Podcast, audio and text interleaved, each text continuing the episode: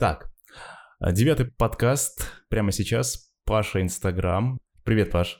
Привет всем, привет, Макс. Рад попасть к тебе в подкаст. Меня зовут Паша Инстаграм. Я живу в Москве, работаю на Первом канале и чертовски радуюсь жизни. Когда Макс ко мне подошел, а мы с ним сотрудники одного канала, он тоже работает на Первом канале. Даже одного проекта. Одного проекта, да. Он ко мне подошел и сказал, Паш, давай запишем подкаст. Я ни секунды не думал, я согласился сразу же.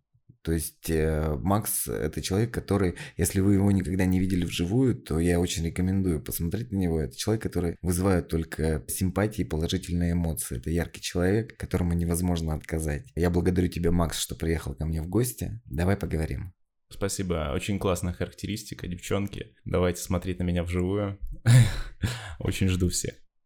Ты известен как блогер в Инстаграме, как один из самых первых блогеров, которые начали записывать сторис, когда они появились в 2013 да, году? Да, 2013 год, я помню, Максим как сейчас. Это год моего эмоционального взлета. На самом деле все началось очень просто, с короткого видеоролика, который я адресовал своим друзьям. А это коллектив там из 5-6 человек. Моя регистрация в социальной сети Инстаграм, это как раз 2013 год. Я только научился постить фотографии своих обедов, завтраков и ужинов, да, ну что-то такое. В порядке бреда мне сейчас кажется эти фотографии. Но я осваивал Инстаграм, и вот только я научился выкладывать фотографии, Инстаграм дал мне возможность выкладывать 15-секундное видео. И никто, абсолютно никто не знал, что с этим делать. Может быть, там уже где-то э, за рубежом, а, за океаном люди старались, пытались что-то делать. Но у нас здесь, в России, как такового применения в 2013 году эта функция не нашла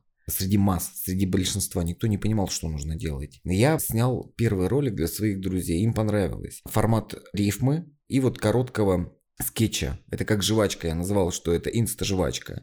Вы имеете шум, 15-секундный бум. Все его хавают хрум, хрум, хрум. Нажимаешь на кнопку, снимаешь видос. И мама не горюй, и папа даст видос. Девчонки визжат и снимают майки. Парни ликуют и ставят лайки. Я не певец и не рэпер 9 грамм. Я Паша Инстаграм! Очень экономно по времени, 15 секунд. Классный формат, Инстаграм молодцы, что начали именно с 15 секунд. Это не заморачивает. Пользователю э, социальной сети Инстаграм не жалко было 15 секунд, чтобы посмотреть какое-нибудь видео. Это классно. Ограничение. Вообще тенденция в интернете к снижению количества хронометража, да, вот э, количество минут снятого видео, просматриваемые ролики. Это короткие ролики, до минуты. 15 секунд, я считаю, что я освоил их хорошо меня перло, ну меня сейчас прет мощно от жизни просто. Ребят, я вот каждого из вас, кто меня сейчас э, слышит, и тем, кому вы про меня расскажете, я вас люблю. Я вас реально люблю. Макс не даст соврать. Каждого из вас рад буду видеть. Если у кого-то будут какие-то идеи, я с удовольствием поддержу креативные творческие идеи. С удовольствием поддержу как э, на своей странице в Инстаграм. Также и я знаю кучу-кучу блогеров, миллионников. Мы с ними работаем.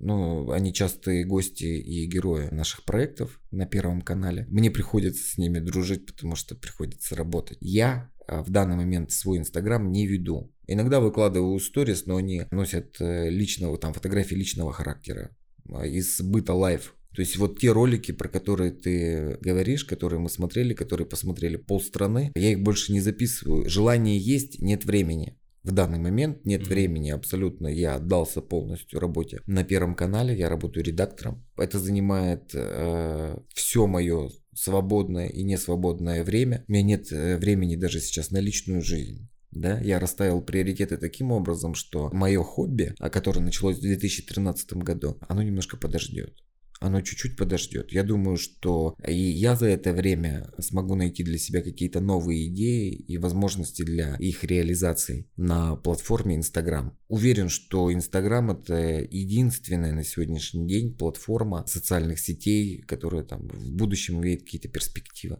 Скажи, как отличается сейчас Инстаграм от того Инстаграма 2013 года? Чего не было такого, что есть сейчас? В 2013 году SEO и продвижение аккаунтов в Инстаграм были на ручном управлении. Вот если среди слушателей есть специалисты, профессионалы да, по продвижению SEO, по маркетингу в интернете, они понимают меня, что сейчас есть боты, всевозможные программы для настройки и оптимизации своего аккаунта, привлечения в него а в 2013 году все было проще. Все алгоритмы были непосредственно Инстаграма проще. И пользователей было меньше. Интерес к Инстаграму был больше, так как это была новая социальная сеть с новыми функциями, с новыми возможностями. Альтернатива ВКонтакте и Фейсбуку. Первая достойная альтернатива. И достаточно было там а, лайкнуть фотографию какого-нибудь пользователя, какого-нибудь человека реального, которого ты даже не знаешь, находящегося в другом городе, или поставить хэштег, или написать комментарий, тем самым ты привлекаешь к своей странице интерес и таким вот образом а, наращиваешь себе подписчиков. А сейчас работает такая стратегия? Сейчас уже нет. Вот тогда, в 2013, 2014 и 2015 году можно было набрать задешево большую аудиторию, целевую аудиторию, качественную аудиторию для своего аккаунта. А сейчас все это гораздо э, сложнее, то есть получается, что пользователь Инстаграм его можно сравнить с денежной купюрой, которая со временем проходит инфляцию. Ну, то есть я имею в виду, если у тебя было раньше 10 тысяч подписчиков, это как сейчас 100 тысяч подписчиков. Да. Можно ли так сказать? Конечно, конечно. Если у тебя раньше было 10 тысяч подписчиков, это как сейчас у тебя не 100, а 250 тысяч. То есть вот примерно вот так можно рассуждать. Какое количество подписчиков у тебя было тогда? А, в тот момент 20 тысяч.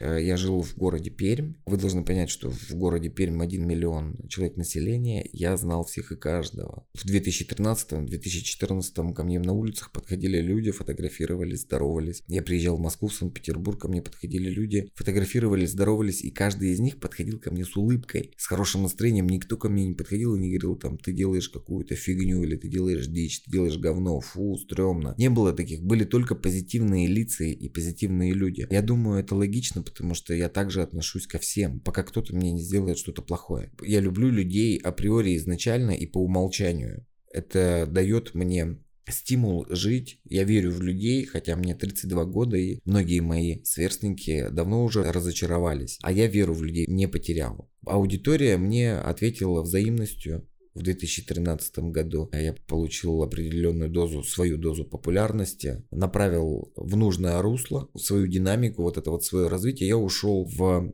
э, разработку программного обеспечения для Google и Apple для мобильных устройств. Я вот так вот перетек из Инстаграма. А в какой момент Инстаграм вот перестал быть твоим основным хобби? Был ли тот момент, когда вот эти скетчи 15-секундные перестали быть актуальными?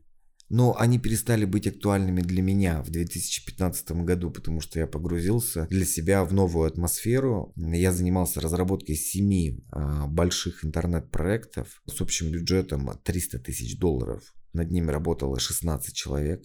Над ними мы делали 7 проектов параллельно. Мы их стартанули, запустили. А Можешь я... рассказать о каком-то из них? Допустим, Goodkeeper. Один из моих любимых проектов. Это социальная сеть обмена желаниями и возможностями. Я предлагал а, пользователям социальной сети Goodkeeper регистрировать свои желания и возможности. Ну, допустим, я хочу я хочу сходить сегодня в кино, или я хочу новый чайник, я хочу узнать новый там кулинарный рецепт, любое желание, я хочу на воздушном шаре прокатиться, улететь отдохнуть, ты постишь свои желания. И кто-то, другой пользователь, эти желания может исполнить. Если он может исполнить, конечно, он нажимает на кнопку «Я могу», он может, все. Пользователю, который инициатор желания, к нему приходит уведомление о том, что есть пользователь, который готов удовлетворить желание, первого пользователя, и у них происходит интеграция. Результатом интеграции, то есть выполнения действия, появлялось тоже какое-то подтверждение. Если появлялось такое подтверждение там, в виде фотографии или видео, я считал это добрым делом. Что получали люди за добрые дела? За каждые три добрых дела, то есть за каждые три действия, пользователь получал год-код, то есть возможность раз в неделю выиграть какой-то приз от проекта. iPhone, iPad, велосипед, ну что-то такое материальное, стоящее. Пользователи моей социальной сети выкладывали также свои возможности, предлагали. Это могли быть какие-то профессиональные навыки, там, допустим, тренер, я могу там научить э, танцевать вальс или на фортепиано, или какие-то бытовые услуги, я могу прийти приколотить э, гвоздь починить трубу. Или могу просто провести с тобой время и поболтать. Э, а пользователи выкладывали свои возможности в социальную сеть, э, которую придумал Она сейчас я. работает? Нет. Я запускал, мы провернули этот проект на 100 тысячах пользователей. Три месяца, это 6 недель. 6 полноценных недель, 6 подарков. Да, это был социальный проект, я финансировал его сам, самостоятельно. А спонсоры? Были спонсоры, но спонсоры не видели в этом какой-то такой отдачи, потому что, ну, им не нравилось, что люди делают добрые дела. А спонсоры хотели, чтобы люди делали какие-то плохие дела, потому что плохие дела более интересные и просматриваемые, чем хорошие. А я вот такую предложил историю, получил кучу отзывов, много писем а, положительных. Я считаю, что не зря. Это как благотворительный проект, э, который я реализовал, я им горжусь. Я считаю, что я не зря уже сейчас вот в данный момент все это сделал. Да, были и коммерческие проекты, игры, сервисы, Бублик такси сервис, CityKey, мобильное приложение. Но это а, все на уровне твоего города или это было общее? Федеральное. Федеральное. Федеральное, конечно, проекты федеральные по России русскоговорящая э, аудитория пользовалась. Мне нравилось, но этим нужно заниматься постоянно, постоянно. Большой штат сотрудников э, и в какой-то момент ну, глобальные игроки, такие как Яндекс, Divirely Club и прочие, там Ламода, они вытеснили вот э, таких вот мелких игроков, типа меня, с рынка.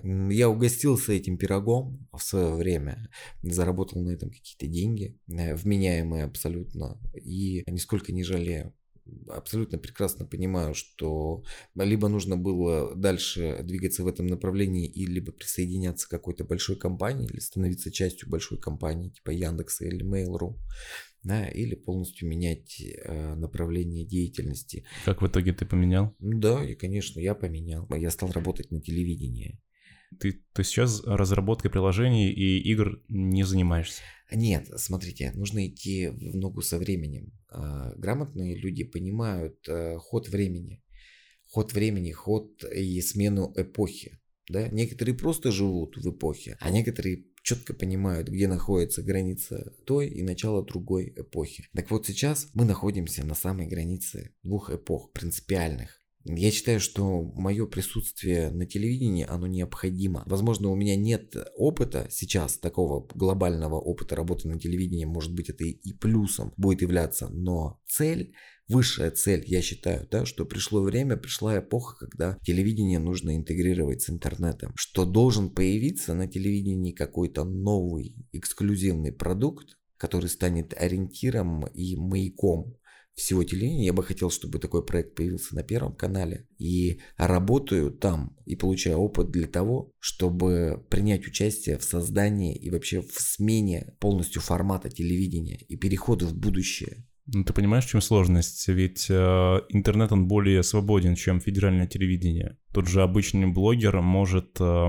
намного больше сказать, чем э, ведущий на телеке. Пожалуйста, вот э, свобода слова, пожалуйста, есть социальные сети, блогеры, да хоть кто. Знаете, хоть э, не блогер, хоть блогер, хоть сколько у него там подписчиков будет, у них есть инструмент, пускай они говорят, что хотят. Туда это их э, право, их возможность, их ответственность. Э, я говорю про телевидение, а говорю про ящик, который висит в каждом доме да, и его включают, а включают и смотрят. Ты же понимаешь, что он теряет э, актуальность у молодых людей? Уже даже давно потерял, наверное, лет 10 как. Сейчас, и когда я говорю о том, что вот эпоха, да, она ушла, ты вот сейчас подтверждаешь в очередной раз мои слова, что мы стоим в конце эпохи старого телевидения и начала эпохи нового телевидения, Макс.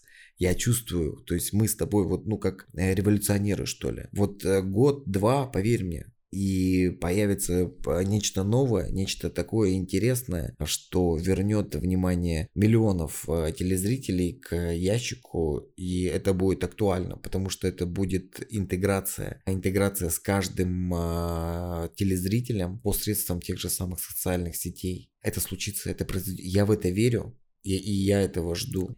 Самый большой плюс э, интернета это его мобильность, так скажем. То есть ты можешь найти в поисковике ту информацию, которая тебе необходима. А в телевидении есть проблема того, что ты включаешь э, телеканал, и тебе показывают э, то, что в сетке стоит. Ты не можешь так просто увидеть то, что хочешь. Либо, возможно, внедрение какого-то поисковика в смарт-телевизорах поможет решить проблему, когда ты вводишь в поисковике то, что тебе интересно, и он тебе выдает тот канал или ту программу, которая сейчас идет и подходит по твоим запросам. Наверное, вот это, мне кажется, будет решением э, и привлечением молодой аудитории к телевизору.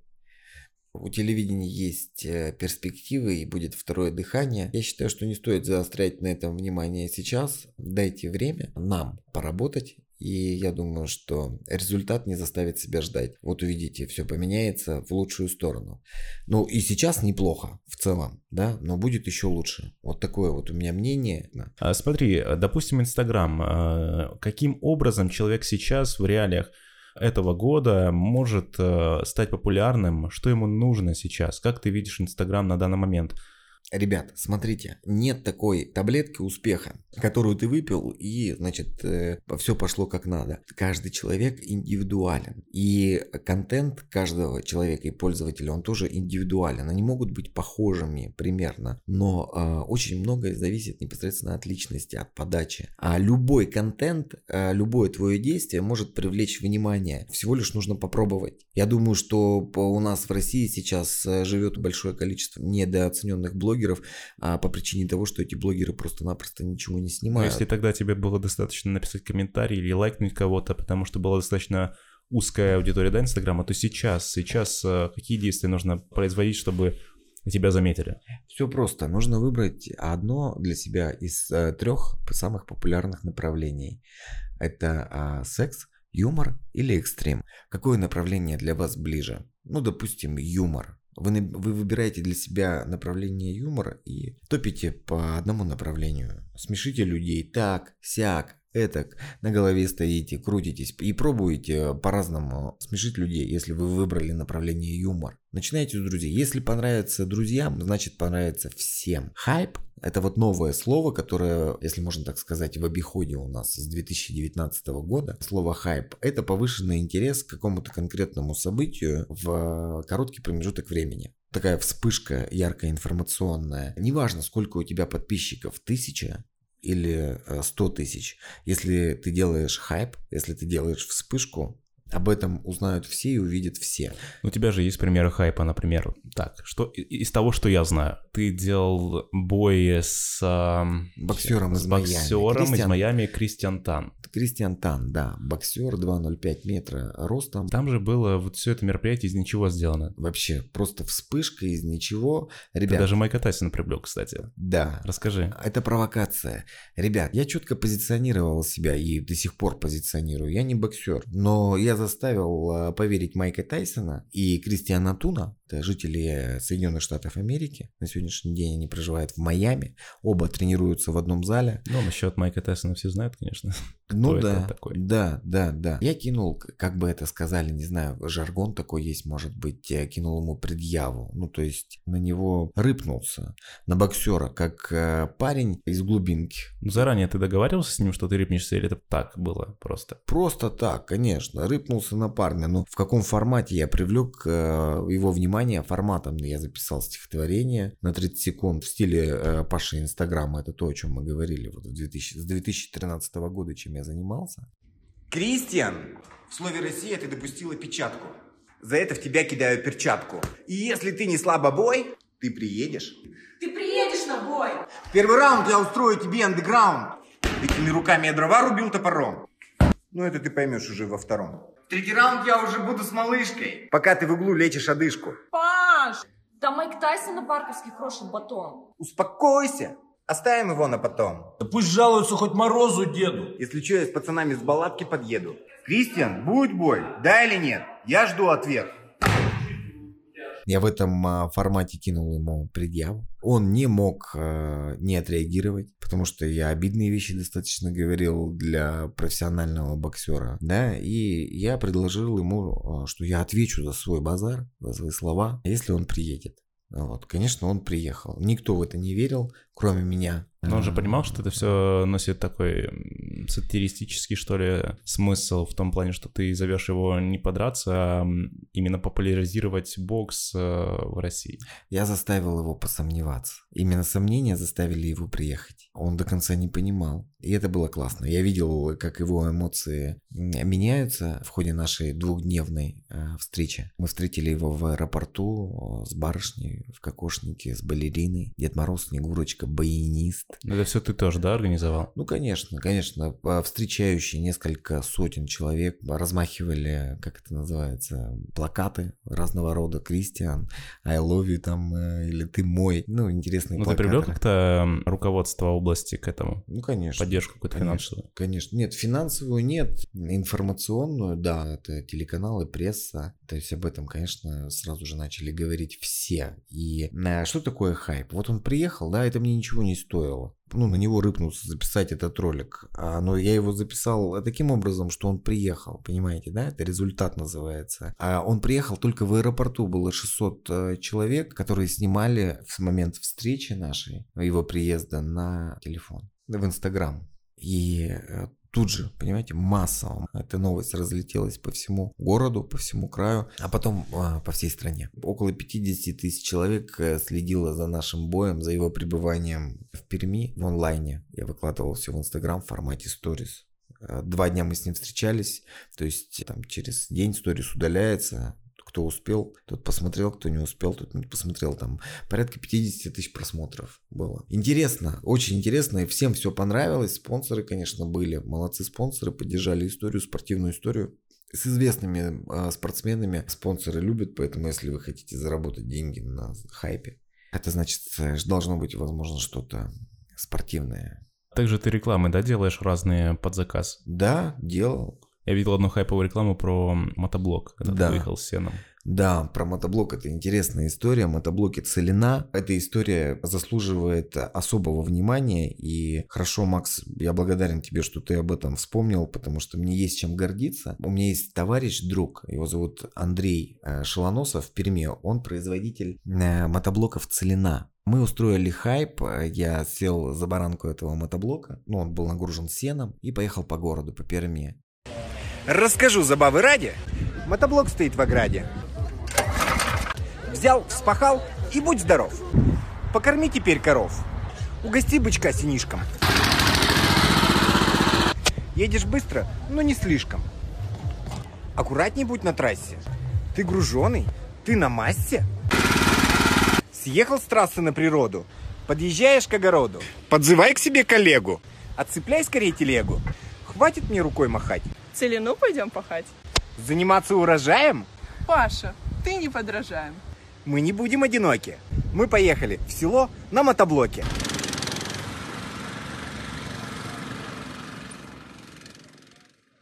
Привлек внимание всех автомобилистов и прохожих. Они опять подоставали, значит, телефоны. Начали это все снимать, выкладывать э, в Инстаграм, интернет, социальные сети. Хайпанули круто. Получилась вот такая вот бесплатная, интересная. Я похохотал, посмеялся. Подписчики полайкали, а Андрюха продал все свои мотоблоки, которые были у него на складе. Вот такая вот интересная история была. А Вот. как думаешь, а какой секрет успеха хорошей рекламы? Ну, это должно быть что-то настолько цепляющее и нужное. Рекламу, вообще, снимать рекламу это целое искусство, ребята. Если кому-то на самом деле интересно, я в двух-трех предложениях э, не смогу рассказать, да. Я в себя погрузил примерно около 50 книг по разработке э, рекламы, рекламной продукции, видеопродукции. А в двух предложениях я объяснить не смогу, если кому-то будет интересно, они могут обратиться ко мне лично в социальных сетях э, или посредством э, мессенджеров. Я отвечу на любые вопросы, связанные с тем, как рекламу нужно снять так, чтобы она стоила дешево и имела головокружительный успех. Вирусная реклама, вирусного видео. Давай поговорим немного об играх, тоже разработке. Я уверен, что таких людей немного, которые этим увлекаются, но все равно такие люди есть. Расскажи, как вообще происходит разработка игр или приложений какая команда должна быть, какие этапы игра проходит от самого ее зарождения, как идеи, до того, когда пользователь может нажать кнопку «Скачать» в Apple Store или Play Market. Это очень объемный процесс, трудозатратный, с большим количеством разработчиков. Это сложная структура, но ее тоже можно понять и осознать. Любой интернет-проект начинается с идеи. Ту идею нужно сформулировать в техническое задание. И дальше приступить к программированию, к разработке. А двух частей, то есть это серверная часть, э, которая программируется отдельно, и основная часть. Там неважно, что это игра или мобильное приложение. Ты пишешь программный код и программу, твои специалисты, если их будет много, ты напишешь быстрее, если их будет мало, ты будешь писать долго. Для Apple и для Google это свои технологии, свой код программный. А дальше визуализация, это служба дизайна, это люди, которые прорисовывают каждую деталь по твоему техническому заданию. Очень объемная работа, творческая. У меня в коллективе было 16 человек, чтобы ты понимал, да, мы тянули 7 проектов, и это было сложно. А, те, кто занимаются, если кто-то нас слушает э, из разработчиков, программистов, я хочу пожать вам руку, потому что это адская работа, сидеть перед компьютером сутками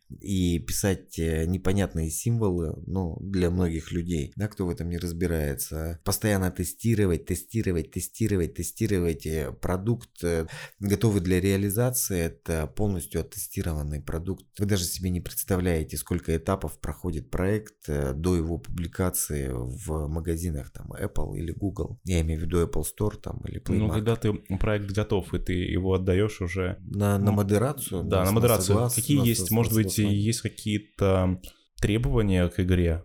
Требований куча, они постоянно Или меняются, актуальная информация, то есть на сайтах. Первое, что нужно сделать э, любому человеку, который вдруг считает, что он способен разработать интернет-проект, это зарегистрироваться и аккредитоваться в качестве разработчика в компаниях Apple и Google. На сайте прямо у них есть информация для разработчиков, да, что нужно для этого сделать. Эта процедура не бесплатная, это стоит э, что-то порядка около 100 долларов то ли в месяц. У Apple и 100 долларов у Google, что-то такое, да, то есть нужно платить э, за то, что ты разработчик, за то, что у тебя есть аккаунт, за то, что служба поддержки Google и Apple с тобой общаются. Ты понимаешь, да?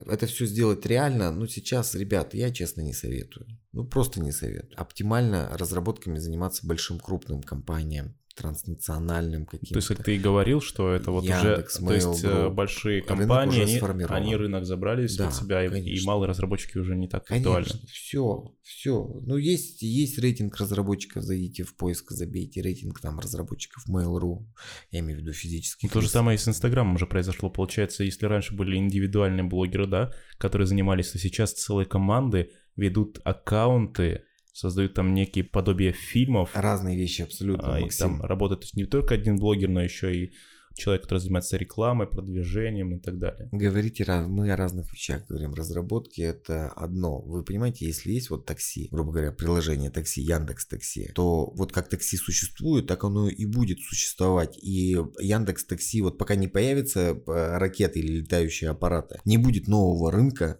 там приложение Яндекс Такси Ракета, к примеру, Мгм. да? Ну вот, вот рынок такси занят полностью. Яндекс вытеснил абсолютно всех своих конкурентов. Там места для разработчиков нету в этой нише. Да, Мгм. каршеринг. Каршеринги все убыточные.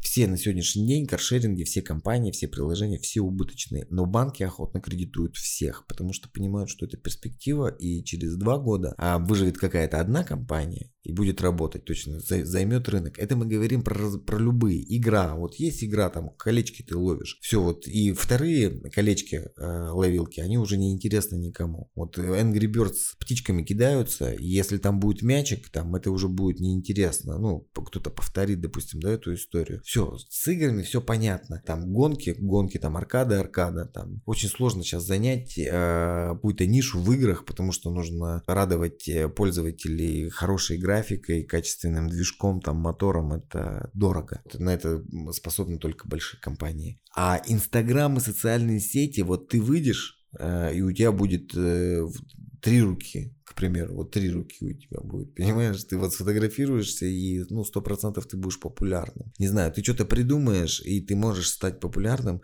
любой может стать популярным за один день, за один час, за одну секунду, просто выложив фотографию или видео. Включайте голову, ребята. На самом деле, рынок этот не занят. Вы можете стать популярными в секунду. Вас будут репостить тысячи, миллионы людей и а, блогеров, а. Это может произойти вспышкой. Сделайте что-то необычное. Сделайте то, что еще не делал никто. То, что не делал никто, можно делать до бесконечности, в моем понимании. Бесконечности. Это творчество. Так что я всем желаю удачи. Ребят, я был рад, Максим, а, с тобой поговорить. И каждому слушателю еще раз говорю, что я открыт к общению. А контакты там у Максима есть, он выложит на странице. Будут какие-то вопросы, пишите, звоните, рад буду пообщаться с каждым. Спасибо, Максим, что пришел ко мне в гости. Да и тебе спасибо, что принял. Может быть, у вас есть вопросы по развитию Инстаграма, пишите, он вам поможет, подскажет э, и оценит, э, может быть, какие-то ваши действия, что делать нужно, что не нужно. В общем, действуйте. А в заключение по скриптум я бы хотел рассказать слушателям твоего подкаста о том, что планирую э, запуск нового интересного проекта. А, называется эксклюзив. Эксклюзив, да. Да, для программы. Для Интересно. программы. Только для слушателей э, твоих. Спонтанный подкаст. Да, в спонтанный подкаст. Только для твоих слушателей. Вот такая вот интересная история. Проект называется «Искушение». Искушение – это реалити-шоу на 48 часов. Я буду закрывать какого-то известного или неизвестного человека а, на 48 часов, и каждый час или три часа его буду ждать интересные испытания. Это как Форт Боярд, Дом 2 за стеклом и квест э, в одном.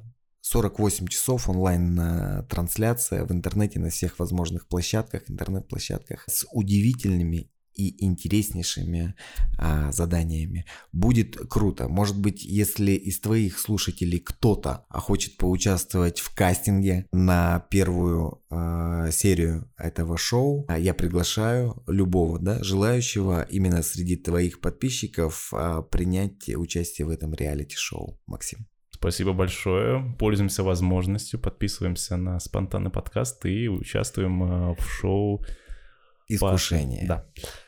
Все тогда, спасибо всем, что послушали. Ребятки, действуем, работаем, развиваем свои инстаграмы, свои странички социальные. А если кто-то хочет э, заниматься разработкой приложений, тоже нужно подумать, стоит ли это делать. И если есть интересные идеи то, или есть вопросы, вы начинающий программист, тоже обращайтесь к Паше, он подскажет. Ну что, всем пока, ребят.